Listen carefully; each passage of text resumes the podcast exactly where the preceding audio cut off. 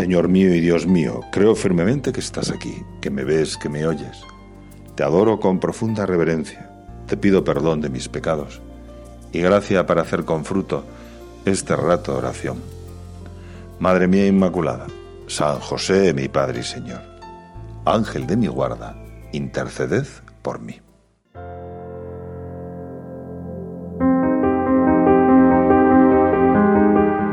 San Mateo, en el Evangelio de hoy, nos cuenta dos milagros de Jesús, pero es como un milagro dentro de otro milagro. Una escena muy conocida que también recogen Marcos y Lucas, la curación de la hemorroísa y la resurrección de la hija de Jairo. Mientras Jesús está hablando a, a sus discípulos, se acerca un magistrado, Jairo, caminando con prisa, con el rostro lleno de dolor, de pena. Se nota que ha llorado. Interrumpe a Jesús sin pedir permiso y postrándose, suplicando, dice, Mi hija acaba de morir, pero ven, impón tu mano sobre ella y vivirá. Es el enorme dolor de un padre que ha perdido a su pequeña y que suplica un milagro. Se levantó Jesús y le siguió con sus discípulos. Es la reacción inmediata de Jesús.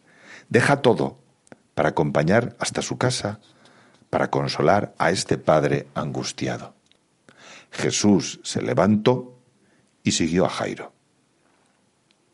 Este Jesús es lo primero que hoy te pido, que yo tenga también esa prontitud, que me sacuda la pereza para anunciar el Evangelio, para ayudar, para servir a los demás cuando intuyo que me necesitan como María, o cuando alguien me pide ayuda o comprensión como a ti, Jesús. Y Jesús se pone en camino con sus discípulos detrás de Jairo, y ahora ocurre el milagro dentro del milagro.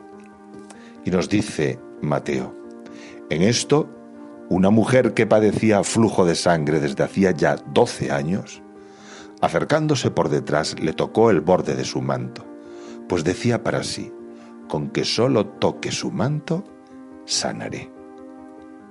Entonces Jesús se vuelve y mirando a aquella mujer que tanto había padecido por su enfermedad, le dijo, Ten confianza, hija, tu fe te ha salvado.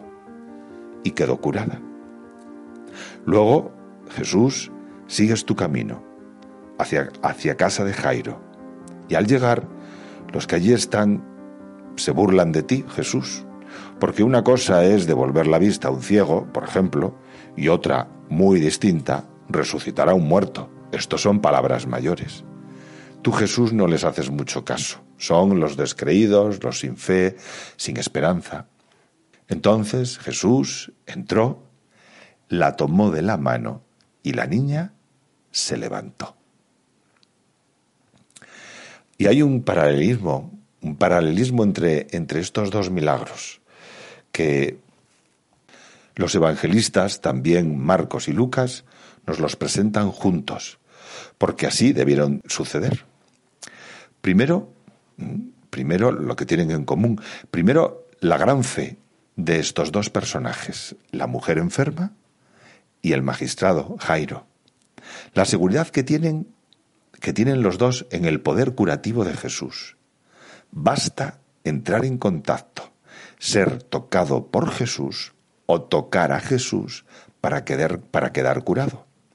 Jairo dice a Jesús, impón tu mano sobre mi hija, toca a mi hija y ella vivirá.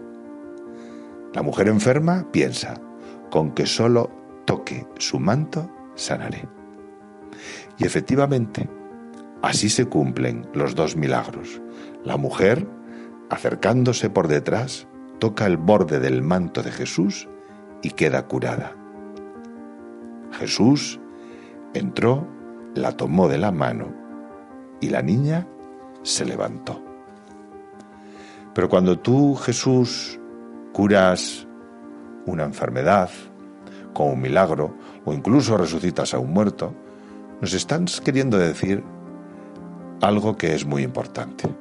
Nos estás queriendo decir que puedes curar mi alma, que puedes curar los corazones, esos corazones que están llenos de heridas, que, que solo tú, Señor, puedes perdonar los pecados, incluso devolvernos la vida, la vida con mayúsculas, solo tú puedes dar la vida después de la muerte. Hace tres días leíamos en el Evangelio de la Misa la historia de unos que presentan, que ponen a su amigo paralítico delante de Jesús. Y Jesús le dice al paralítico, tus pecados te son perdonados. Algunos de los allí presentes piensan, este blasfema, solo Dios puede perdonar los pecados. Y en esto tenían razón, solo Dios puede perdonar los pecados. Y entonces Jesús dice, ¿por qué pensáis mal en vuestros corazones?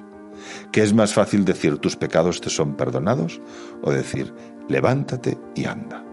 Pues para que sepáis que el Hijo del Hombre tiene poder en la tierra para perdonar los pecados, dijo entonces al paralítico, levántate, toma tu, camilla y vete a tu casa. Y así fue. Pues en estos dos milagros, la mujer enferma, Jairo, la hija de Jairo, lo mismo, lo mismo. Solo tú, Jesús, tienes poder de curar nuestras heridas, nuestras enfermedades del alma, perdonar nuestros pecados, darnos la vida de la gracia, la vida sobrenatural, darnos la vida después de la muerte. Y para que ocurra esto, para que ocurra esto en tu vida y en mi vida, lo que tenemos que hacer es tener fe y dejarme tocar por Cristo o buscar tocar a Cristo. ¿Y cómo te puedo tocar, Jesús? Pues de muchas maneras. En primer lugar, los sacramentos. Una buena, buena confesión llena de humildad. Cura heridas, rotos. Jesús, me arrancas mis pecados. Vuelvo a empezar. Que me deje tocar también, que me deje tocar en la Eucaristía. Y aproveche cuando te tengo dentro, Jesús, para pedirte, borra de mi corazón ese rencor o ese rencorcillo que es como una fea garrapata, difícil de estirpar y que quizá pues lleva lleva ahí mucho tiempo. Cúrame, Jesús. Cúrame de mis heridas. Cúrame de mis debilidades. Jesús, me tocas también en un rato de oración, en el que me haces entender, quizá de un modo nuevo, algo muchas veces oído, como por ejemplo que soy hijo de Dios. Y en un momento lo entiendo de una manera diferente, con más profundidad. Me puedes tocar también, si yo te dejo, cuando me encuentro con el dolor, con el dolor, la enfermedad, el fracaso, la humillación. San Juan Pablo II dijo que el dolor está presente en el mundo para provocar amor. El dolor está presente en el mundo para provocar amor. Es una paradoja. El dolor me cura de la soberbia, del egoísmo, de la, de la avaricia, si me dejo tocar por ti, Jesús. También en el dolor, esta mujer y Jairo encontraron a Jesús y fueron curados por su fe. Jesús, que me deje tocar por tu gracia. Te doy gracias, Dios mío, por los buenos propósitos, afectos e inspiraciones que me has comunicado en este rato de oración. Madre mía Inmaculada, San José, mi Padre y Señor, Ángel de mi guarda, interceded por mí. Cúrame, Jesús.